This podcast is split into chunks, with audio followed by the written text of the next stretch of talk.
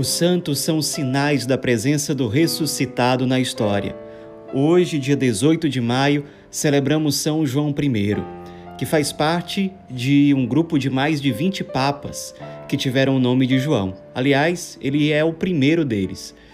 São João I fazia parte do clero romano quando foi eleito sucessor de Pedro em 523 depois de Cristo. Era uma época muito difícil da história da igreja.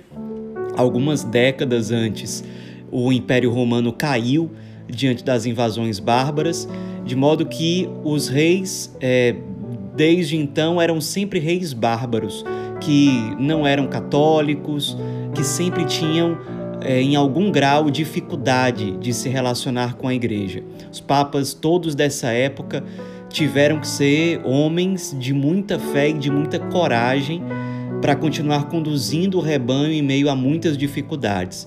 São João I foi um desses papas e teve um pontificado muito curto, de apenas dois anos e meio, mas o suficiente para deixar marcas bastante importantes e positivas na história da Igreja. Foi durante o pontificado de São João I, por exemplo, que o calendário do mundo ocidental mudou. Antes, a marca inicial do início do calendário era a fundação da cidade de Roma. A partir de São João I, o que marca a origem do calendário é o nascimento de Cristo. É a partir de São João I que a gente fala de antes de Cristo e de depois de Cristo. Também foi no pontificado dele em que foram estabelecidos os critérios para a data da Páscoa que são utilizados até hoje. E é a partir da data da Páscoa que a gente define a época da quaresma daquele ano, a data de Pentecostes e de uma série de outras celebrações litúrgicas. Também é da época do pontificado de João I que a igreja passou a utilizar o cantochão, que é um canto litúrgico que depois se desenvolveu e deu origem ao famoso canto gregoriano. Um papa que conduzia o rebanho em meio a muitas dificuldades, mas fazendo renovações importantes para aquele tempo.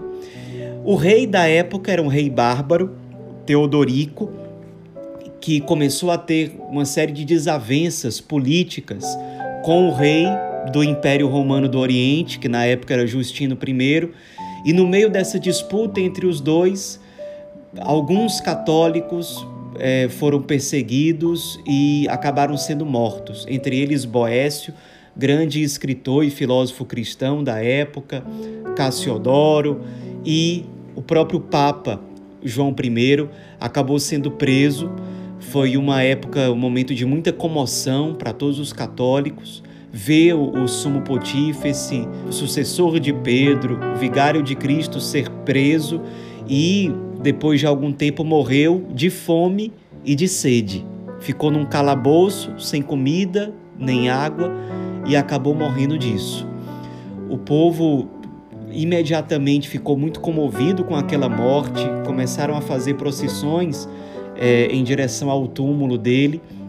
Ao que parece, o rei Teodorico, que sabia que ali se tratava de um homem de Deus, ao que parece entrou num, num estado interior de profundo desânimo, provavelmente muito arrependido, e começou a sentir convulsões misteriosas, até que morreu apenas três meses depois da morte de São João I. Até hoje a igreja venera esse sumo pontífice, um homem santo, um homem de Deus, de muita coragem, que acabou sofrendo o martírio por ter sido fiel ao Cristo até o fim. No seu túmulo, lá na igreja de São Pre... de... no seu túmulo, lá na igreja de São Pedro, é possível encontrar os seguintes escritos: Sumo sacerdote do Senhor, sucumbiste como vítima imolada a Cristo é esta maneira com que os papas mereceram o supremo beneplácito de Deus. É o destino de todo aquele que quer ser fiel do Cristo até o fim. Consumir-se, consumir-se até o fim, mesmo que isso custe o próprio derramamento do sangue, a entrega total e definitiva da própria vida. O martírio foi a coroa terrena recebida por São João I. Hoje no céu, certamente ele intercede por toda a igreja e, em especial, pelos sacerdotes e por aqueles que também são os sucessores de Pedro. São João I, rogai por nós.